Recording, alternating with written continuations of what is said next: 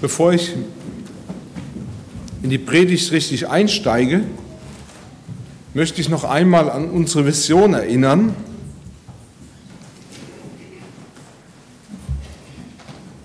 Und wir haben ja, sag ich mal, eine Vision, die mich persönlich sehr anspricht, aber die Frage ist, wie geht es euch damit? Da steht, wir sind eine Gemeinde, die alles daran setzt, dass das Leben in unserem Umfeld blüht. Darum folgen wir Jesus leidenschaftlich. Nach und nach lassen wir uns von ihm bewegen. Wir fördern Gemeinschaft und Leben, Liebe. Wir wollen, dass jeder Einzelne bei uns Heimat findet. Wichtige Bausteine sind für uns Gebet und darum wird es heute gehen. Jüngerschaft, Seelsorge, Evangelisation und Diakonie. Immer wieder erlebe ich, dass Leute sich so mit dem Begriff blühen ein bisschen schwer tun. Dann habe ich gedacht, naja, gucke ich doch mal im Herkunftswörterbuch, was, was nennt, versteht man denn unter blühen? Ursprünglich bezeichnet das Wort den Zustand des Blühens. Wenn man auf eine Wiese geht und sieht überall die verschiedenen Blüten blühen, dann Pflanzenteile, die blühen oder eben blühende Bäume und Sträucher. Das ist das eine. Aber man kann das natürlich auch übertragen verstehen, was blühen meint.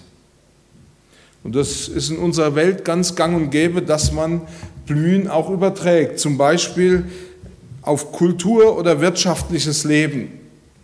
Man versteht es als Glanzzeit.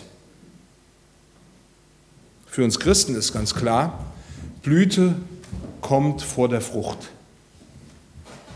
Also zuerst muss mal was blühen, damit auch Früchte wachsen können. In den Psalmen wird das Wort blühen mehrfach angesprochen.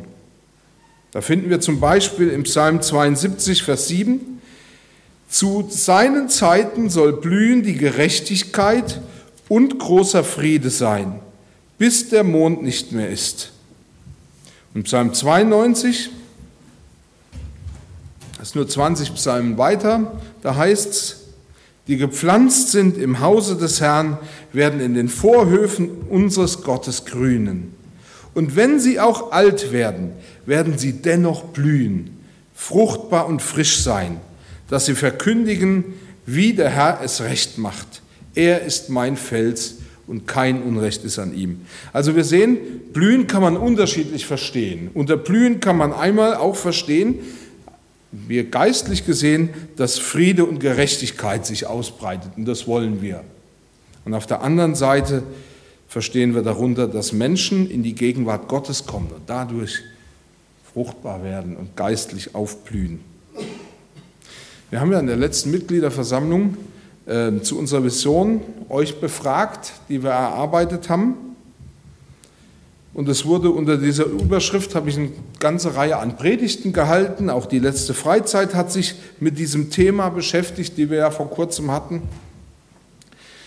Und wir wollen euch diese Vision eben nicht einfach überstülpen, sondern wir wollen euch da mit hineinnehmen in unsere Gedanken, euch beteiligen, auf eure Ideen auch hören.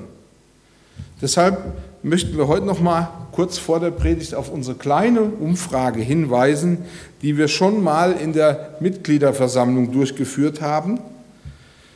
Und äh, wir haben jetzt ein paar Leute, die haben Zettel und Stifte und da ist dieser, diese Umfrage drauf zur Vision. Ähm, und ihr dürft euch gerne einen Zettel nehmen, vor allen Dingen diejenigen, die noch nicht an dieser Umfrage teilgenommen haben. Die anderen, die bitte ich einfach, das vielleicht an sich vorbeigehen zu lassen, die so einen Zettel schon ausgefüllt haben, denn sonst würde es das Bild etwas verfälschen. Dann würdet ihr ja doppelt eure Stimme abgeben und das äh, wäre schön, wenn wir möglichst breites Spektrum haben, wie die Leute oder wie ihr das auffasst und wie ihr das versteht. Und dann sollt ihr diese Zettel, wenn ihr sie ausgefüllt habt, ich hoffe, ich überfordere euch heute am Sonntagmorgen nicht, Nachher beim Ausgang haben wir eine Box hingestellt und es wäre so lieb, wenn ihr das wirklich euren Zettel ausgefüllt dort hinein werft und vielleicht den Stift wieder nebendran legt, damit wir die Stifte auch noch haben. Ich habe heute keinen festen Text, über den ich sprechen will, sondern verschiedene Verse aus der Bibel.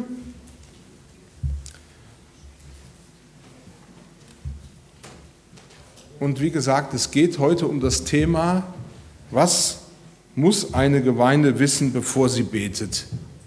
Und ja, ich möchte mit einem Gebet starten.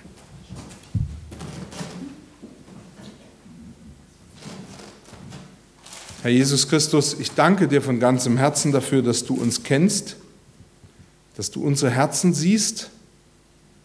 Und ich bitte dich, dass du jetzt durch deinen Geist und durch dein Wort zu uns redest. Herr, wir vertrauen dir und deinem Wort. Und wir bitten dich, dass du ja, unsere Herzen für dich öffnest und dass du den Eindruck hinterlässt, den du hinterlassen willst. Amen. Ich denke, die meisten haben es jetzt, von daher werde ich jetzt loslegen. In Johannes 15 sagt Jesus, nicht ihr habt mich erwählt, sondern ich habe euch erwählt und bestimmt, dass ihr hingeht und Frucht bringt und eure Frucht bleibt, damit, wenn ihr den Vater bitten werdet in meinem Namen, er es euch gebe. glaube, dass es für mich als Christ nichts Wichtigeres gibt, als dass ich Frucht bringe. Dazu, sagt die Bibel, bin ich erwählt, dazu bin ich bestimmt. Und die Frucht, die wir bringen, erhalten wir durch das Gebet. Die Früchte, die Gott uns schenken will, schenkt er uns nur, wenn wir den Vater darum bitten. Und zwar, wenn wir ihn in seinem Namen bitten. Mit anderen Worten, und als mir das klar geworden ist, hat mich das doch bewegt, du kannst kein fruchtbares Leben führen, wenn du nicht bittest.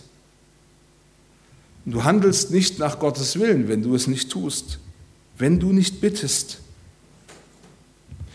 Die Thessalonicher fordert Paulus mal auf, betet ohne Unterlass. Und man kann, wenn man das Neue Testament anschaut, sehen, dass es eine ganze Reihe an Aufforderungen gibt, die nur eins wollen, nämlich dass wir beten, dass wir bitten. Und der Grund dafür ist völlig klar. Ohne dass du betest, kannst du keine Frucht bringen. Das gilt für dich als Einzelne oder als Einzelner, aber das gilt natürlich auch für uns als Gemeinde. Und ich bin ja jetzt schon ein paar Jahre in Gemeinde, ich bin in Gemeinde groß geworden und immer wieder ist mir das begegnet, dass wir als Gemeinden eigentlich wollen, dass wir Frucht bringen und wir wollen etwas für Jesus tun. Wir möchten, dass Menschen Jesus Christus durch uns kennenlernen, dass Frucht entsteht, dass Leute zum Glauben kommen. Aber irgendwie, und das verstehe ich bis heute nicht, und das habe ich in jeder Gemeinde gesehen, wo ich bisher war. Die Gebetsgemeinschaften und die Gebetsstunden sind schlecht besucht.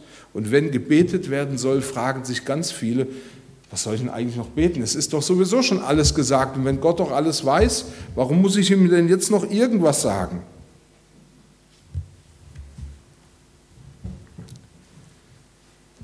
Ich möchte heute Morgen Dinge weitergeben, von denen ich glaube, dass du sie wissen solltest, damit du ein fruchtbares Leben anfangen kannst. Ich möchte dir heute Dinge weitergeben, damit du weißt, was du vielleicht tun kannst, um ein fruchtbares Gebetsleben zu entwickeln. Ich weiß, es gibt hier eine ganze Reihe Leute, die haben schon unglaublich viel übers Gebet gehört. Und vielleicht sogar noch viel, viel mehr darüber gelesen. Und dann möchte ich vielleicht sagen, okay, wenn du schon so viel weißt und ich dir eigentlich nichts Neues mehr sagen kann, dann hoffe ich, dass diese Predigt dir wenigstens zur Bestätigung dient. Dass du ein bisschen mutiger darin wirst, in dem, was du gelesen und erkannt hast. Und ich muss sagen, die Dinge, über die ich heute sprechen werde, sind Entdeckungen, die ich in den letzten Jahren ähm, für mich gemacht habe und die ich versucht habe seit einiger Zeit auch selber einzuüben. Manche Entdeckungen wurden für mich auch klarer, als ich das Buch von Watchman Nee, der Gebetsdienst der Gemeinde, gelesen habe. Und ähm, ich werde ab und zu mal vielleicht auch heute einen kleinen Abschnitt aus diesem Buch zitieren. Für mich war dieses Buch revolutionär, ähnlich wahrscheinlich wie für dich das Buch vom Hedgecock. Das hat mein Denken und mein Beten verändert. Deswegen möchte ich jetzt heute über das Thema sprechen, was muss ich wissen oder was muss die Gemeinde wissen, bevor sie betet. Und das Erste, was ich sagen möchte, sie, es geht darum, im Einklang mit dem Willen Gottes zu sein. Im Einklang mit Gottes Willen. In Johannes 17 betet Jesus, ich bitte aber nicht allein für sie, sondern auch für die, die durch ihr Wort an mich glauben werden, damit sie alle eins seien. Wie du, Vater, in mir bist und ich in dir, so sollen auch sie in uns sein, damit die Welt glaube, dass du mich gesandt hast. Und ich habe ihnen die Herrlichkeit gegeben, die du mir gegeben hast, damit sie eins seien, wie wir eins sind. Ich in ihnen und du in mir damit sie vollkommen eins seien und die Welt erkenne, dass du mich gesandt hast und sie liebst, wie du mich liebst. Die Einheit der Gemeinde mit dem Herrn, mit Jesus und untereinander ist eine absolute Notwendigkeit, um so zu beten, damit es Gott erhört. An verschiedenen Stellen spricht Jesus über die Einheit der Gemeinde, über die Einheit des Leibes Christi. Und an anderen Stellen wird die fehlende Einheit beklagt. So zum Beispiel klagt Paulus im ersten Korintherbrief, dass die Gemeinde so uneinig ist und dass sie sich in verschiedene Richtungen verschwendet und in alle Richtungen so davonläuft. Er sagt wie, ist etwa Christus zerteilt? Ist denn Paulus für euch gekreuzigt oder seid ihr denn auf den Namen Paulus getauft? Und die Nächsten haben wieder wen anders, den sie gut finden. Aber die Einheit der Gemeinde mit dem Herrn und untereinander ist eine absolute Notwendigkeit. Und Uneinigkeit bewirkt, dass eine Gemeinde ihre ganze Kraft auf die falschen Dinge verwendet. Und wenn sie das tut, so sagt, so habe ich es eben gelesen im, ersten Johannes, äh, im Johannesevangelium, Kapitel 17, dann erkennt die Welt nicht, dass Jesus der von Gott gesandte Messias ist. Und darüber hinaus hat die Gemeinde keine Kraft, wenn sie betet. Aber Gott will, dass wir mit Kraft beten. Als Jesus in Matthäus 18 über das Gebet der Gemeinde gesprochen hat, sagte er, und das kennen viele von euch gut, wahrlich, wahrlich, ich sage euch, wenn zwei unter euch eins werden auf Erden, worum sie bitten wollen, in meinem Namen, so soll es ihnen widerfahren von meinem Vater im Himmel. Denn wo zwei oder drei versammelt sind in meinem Namen, da bin ich mitten unter ihnen. Und es wird deutlich, wo die Gemeinde zum Gebet zusammenkommt, da ist Gott mit seiner Herrschaft und seiner Herrlichkeit anwesend. Und da entsteht etwas, was Gott sich eigentlich für die Zukunft, für, die, für, die Welt, für uns vorgestellt hat. Nämlich Gottes erklärtes Ziel ist für die Ewigkeit, dass er innerhalb seines Volkes wohnt. Israel hat er das immer wieder für die Zeit des Messias und darüber hinaus, ja für die kommende Heilszeit, für eine verheißene Friedenszeit, die er die in, den, äh, in der Bibel angesprochen wird, verheißen. Er hat ihnen immer wieder gesagt, ich will mitten unter ihnen wohnen und ich will ihr Gott sein und sie sollen nach meinen Gesetzen leben und tun. Ein Zeichen der Gegenwart Gottes. Wenn wir beten, dann kommt oder dann wissen wir, dass Gott hier ist. Und auch wenn viele dieser Ankündigungen, die im Alten Testament schon gemacht wurden, was passieren wird, wenn Gott herrscht, noch historisch ausstehen, so will Gott doch heute schon sein Reich in jedem Einzelnen, aber auch durch die Gemeinde und in, die, in der Gemeinde aufrichten. Und derjenige, der unter Gottes Herrschaft und Führung steht, ist Teil seines Reichs, weil er in ihm wohnt. Das heißt zum einen, dass Gott dich an seinem Segen teilhaben lässt. Und zum anderen bedeutet das, dass Gott durch dich herrschen und regieren und sein Reich bauen will. Gott will durch dich wirken in diese Welt. Er will, dass wir zum Beten zusammenkommen, dass wir im Beten eins werden, damit er hier in dieser Welt wirkt. Durch die Gemeinde will er sein Reich in dieser Welt beginnen. Und wir wissen, dass dieses Reich ein anderes Reich ist als die Reiche, die wir kennengelernt haben. Paulus schreibt, denn das Reich Gottes ist nicht Essen und Trinken, sondern Gerechtigkeit und Friede und Freude in dem Heiligen Geist. Wer darin Christus dient, der ist Gott wohlgefällig und bei den Menschen geachtet. Und daran sehen wir, dass es gut ist, dass dieses Reich kommt, denn dieses Reich wird nicht mit Waffengewalt gebaut oder gesichert. Es wird nicht durch Kundgebungen oder Proklamationen oder die Kraft und die Weisheit von Menschen gebaut, sondern durch Jesus Christus und die Kraft des Heiligen Geistes. Und Gott gebraucht Menschen, um dieses Reich mit aufzubauen. Und zwar Menschen, die sich ihm hingeben und durch die er wirken kann. Es geht bei der Einheit weniger, der Gemeinde weniger darum, dass jeder kommen kann und dass wir eine falsche Harmonie irgendwie aufbauen, dass man irgendwie alles nur schön nach außen harmonisch aufbaut, sondern um eine innere Gemeinschaft und Harmonie. Und diese Harmonie kommt zustande, wenn wir uns unter die Herrschaft Jesu Christi hingeben.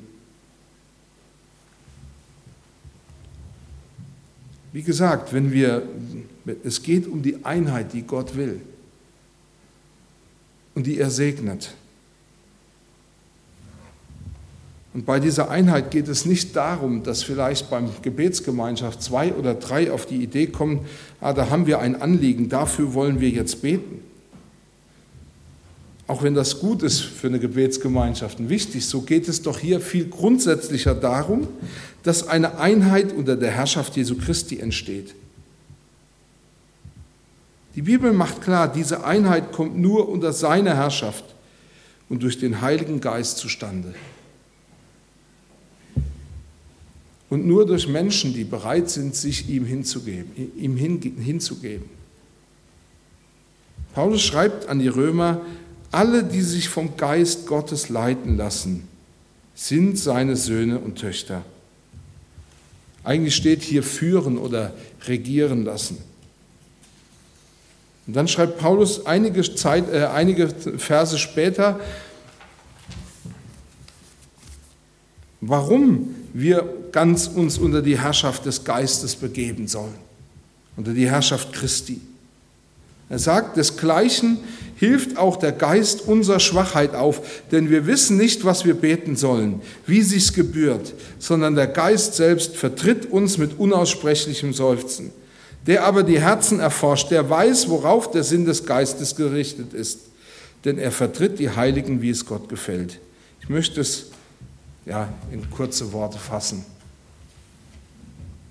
Paulus sagt nichts anderes, als dass ja, wenn wir uns seiner Führung, der Führung des Heiligen Geistes anvertrauen, der Heilige Geist beim Beten die Führung übernimmt und uns so auf Gott ausrichtet, dass wir so beten, wie Gott will und was er will. Es ist der Heilige Geist, der uns dahin bringt, dass wir so beten können, wie es Gott gefällt. Watchman Nie schrieb, Erst wenn uns der Herr unser natürliches Leben entthront hat und wir anfangen, im Heiligen Geist zu leben, wenn sowohl ich in Christus lebe, als auch du in Christus lebst, erst dann stimmen wir in Wahrheit überein, erst dann sind wir gleicher Meinung und überhaupt imstande, einmütig miteinander zu beten.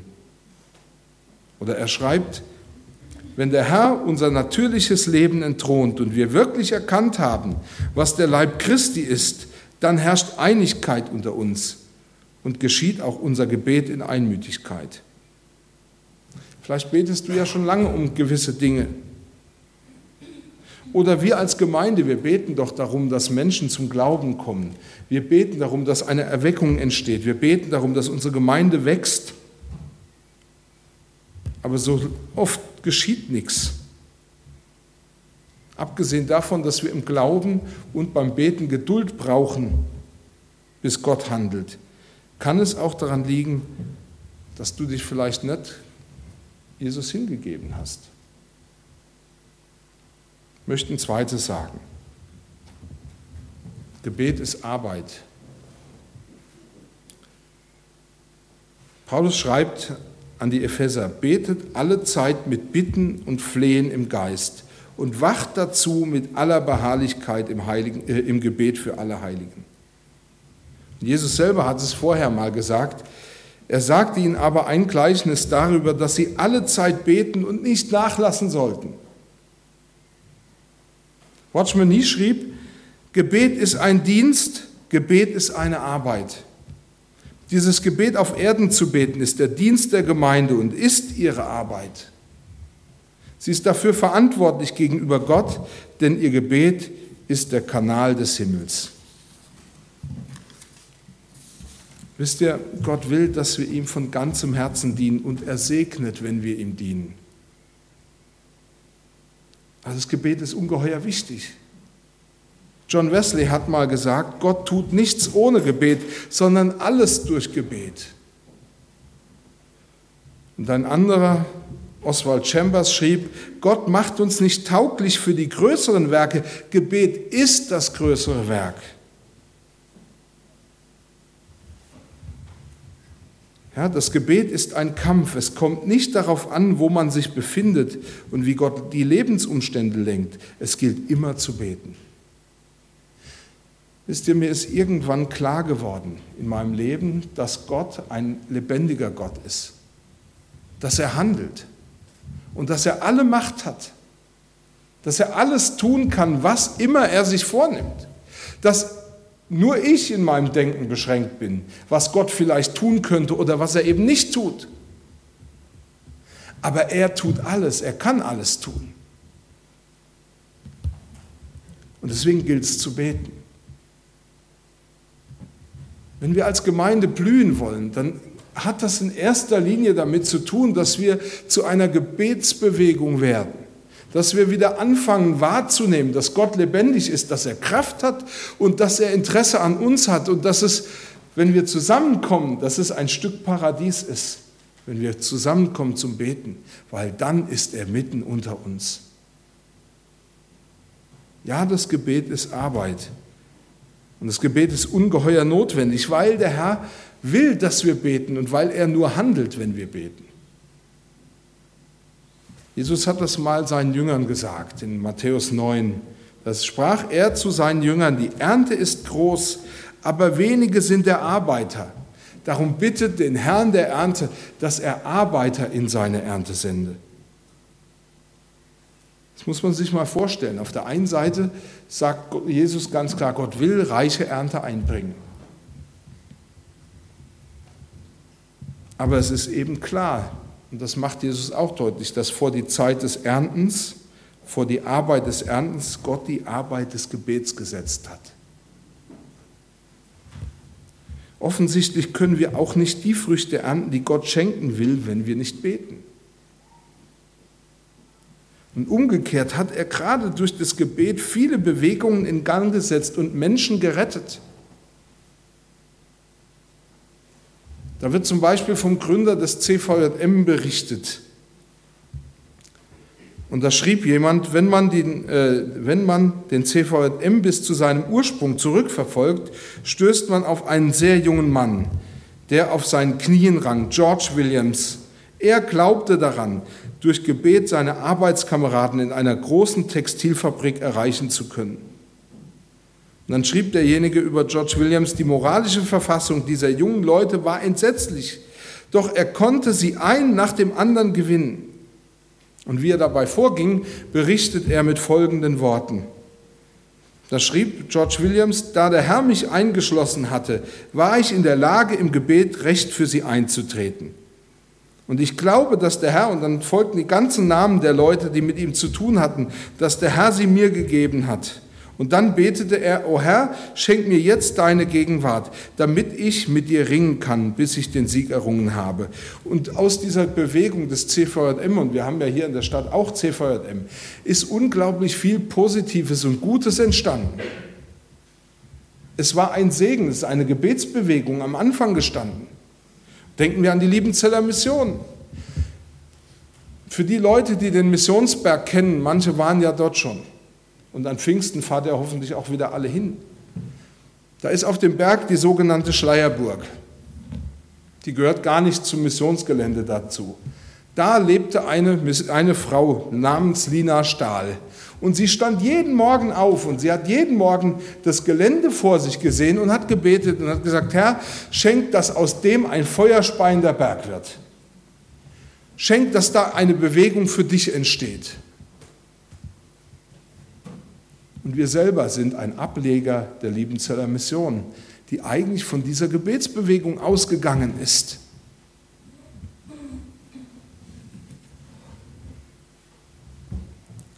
Wir leben in einer Gesellschaft, in einer Zeit, in der wir weithin glauben, dass es weder neue Bewegungen geben könnte, dass Gott irgendwas anfangen könnte. Und es ist auch kein Wunder. Es will ja auch keiner mehr beten. Wie gesagt, ich will euch kein schlechtes Gewissen machen. Schlechte Gewissen halten drei Tage. Dann haben wir bestimmt eine Erklärung gefunden, weshalb wir das irgendwie auch umgehen können. Ich will euch die Notwendigkeit, den, den, den Wert des Gebets ans Herz legen. Paulus schrieb das den Philippern und das hat er nicht ohne Grund gemacht. Er schrieb ihnen, sorgt euch um nichts, sondern in allen Dingen lasst eure Bitten in Gebet und Flehen mit Danksagung vor Gott kund werden. Unsere Hauptsorge muss sein, dass wir unsere Bitten im Gebet und Flehen vor Gott kund werden lassen, dass wir sie vor Gott bringen. Watchman Nee schrieb, Gott möchte etwas Bestimmtes tun. Darum bittet ihn die Gemeinde in dieser Sache. In der bestimmten Erwartung, dass dies auf Erden geschieht und ein bestimmter Wunsch in Erfüllung geht. Wisst ihr, das Gebet hat so große Verheißungen und so unendlich viele ja, Macht zur Ehre Gottes. Und es ist eine Arbeit, die, die notwendig ist und die sich lohnt, denn Gott will ja, dass wir ihn an seine Verheißungen erinnern. Wisst ihr, als die erste Gemeinde in Jerusalem zum Beten zusammenkam, beteten sie nach Gottes Willen. Das könnt ihr in Apostelgeschichte 4 nachlesen. Warum kann man sagen, dass sie nach Gottes Willen gebetet haben? Das kann man deshalb sagen, weil Gott ihr Gebet umgehend beantwortet hat. Als sie beteten, haben sie sich auf Gottes Wort berufen, auf das, was sie in Gottes Wort entdeckt haben. Und das haben sie vor Gott gebracht und Gott hat darauf geantwortet. Alles, was sie über Gottes Willen erforscht haben, was sie gefunden haben, haben sie vor Gott gebracht. Und alles, was sie über Gottes Willen findet, bringt sie dann auch im Vertrauen darauf vor ihnen, weil sie wissen, Gott erfüllt sein Wort. Der amerikanische Erweckungsprediger Torrey schrieb, wenn wir das Gebet des Glaubens beten wollen, müssen wir viel in Gottes Wort studieren und forschen, um herauszufinden, was Gott klar verheißt und dann mit Gottes Verheißung im Sinn uns Gott nahen und ihn um das bitten, was er verheißen hat. Und Tori beschrieb, welche Erfahrung er damit gemacht hat, so zu beten. Dann schreibt er, aber später lernte ich, dass, ähm, dass äh, Entschuldigung, lernte ich, dass der Glaube durch die Predigt und die Predigt aus dem Wort Gottes kommt.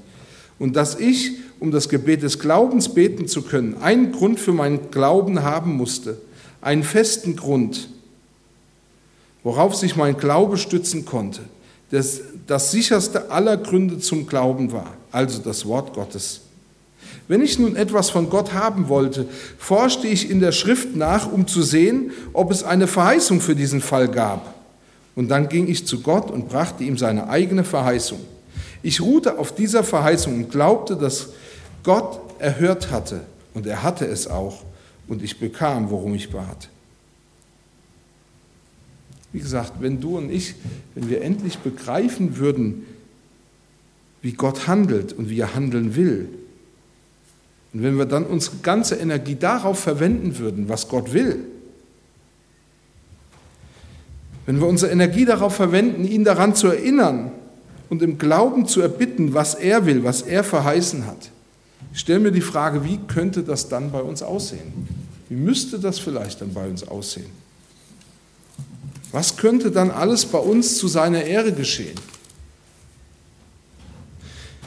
Ich habe mich gefragt, wie wird sich wohl deine Art, die Bibel zu lesen, verändern, wenn du danach suchst, Gottes Willen zu erfahren und ihn dann genau um das bittest, was du vor Gott und durch seinen Heiligen Geist erkannt hast.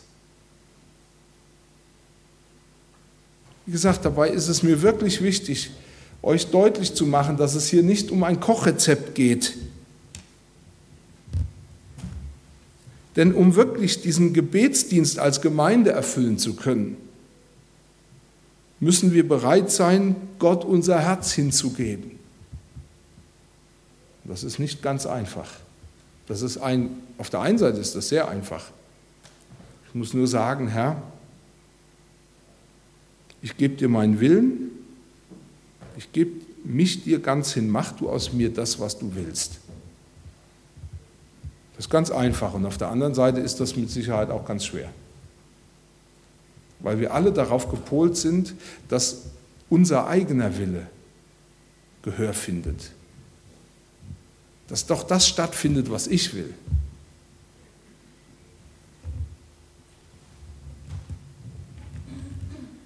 Gott will, dass wir uns ihm hingeben. Und Gott hat verheißen, dass er durch seinen Geist dadurch eine Einheit wirkt, die ja, uns vor Gott angenehm macht. Und deswegen hört er unser Bitten. Und deswegen möchte ich zum Schluss euch eigentlich nur fragen, gibt es hier bei uns vielleicht zwei oder drei Geschwister, die bereit sind, sich so Gott auszuliefern, sich bewusst unter seine Herrschaft zu stellen, die bereit sind, sich alles, alles Gottes Willen unterzuordnen und eben diesen Gebetsdienst für die Gemeinde zu übernehmen. Zum Schluss nochmal möchte ich Watchman zitieren. Er schreibt, diese gemeinsam, dieser, oder der gemeinsame Grundsatz zweier Personen ist der Grundsatz der Gemeinde und ist auch die Grundregel des Leibes Christi. Wenn ein solches Gebet von zwei Personen gesprochen wird, so ist, das doch das Einssein, so ist doch das Einssein unerlässlich. Einssein bedeutet, völlig übereinzustimmen. Diese zwei haben nur ein Ziel, nämlich Gott zu sagen, Herr, wir wollen, dass dein Wille geschehe, auf Erden wie im Himmel. Wenn die Gemeinde auf diesem Grund steht und demgemäß betet, werden wir erfahren, dass der himmlische Vater tun wird, wo auch immer, worum auch immer gebetet werden mag. Amen. Habe ich lange über das Beten gesprochen. Jetzt wollen wir das auch tun. Vielleicht gibt es zwei oder drei, die hier beten möchten. Und dann wollen wir gemeinsam mit dem Vater unser schließen. Vater unser im Himmel, geheiligt werde dein Name, dein Reich komme, dein Wille geschehe, wie im Himmel, so auf Erden. Unser tägliches Brot gib uns heute und vergib uns unsere Schuld, wie auch wir vergeben unseren Schuldigern. Und führe uns nicht in Versuchung, sondern erlöse uns von dem Bösen. Denn dein ist das Reich und die Kraft und die Herrlichkeit in Ewigkeit. Amen.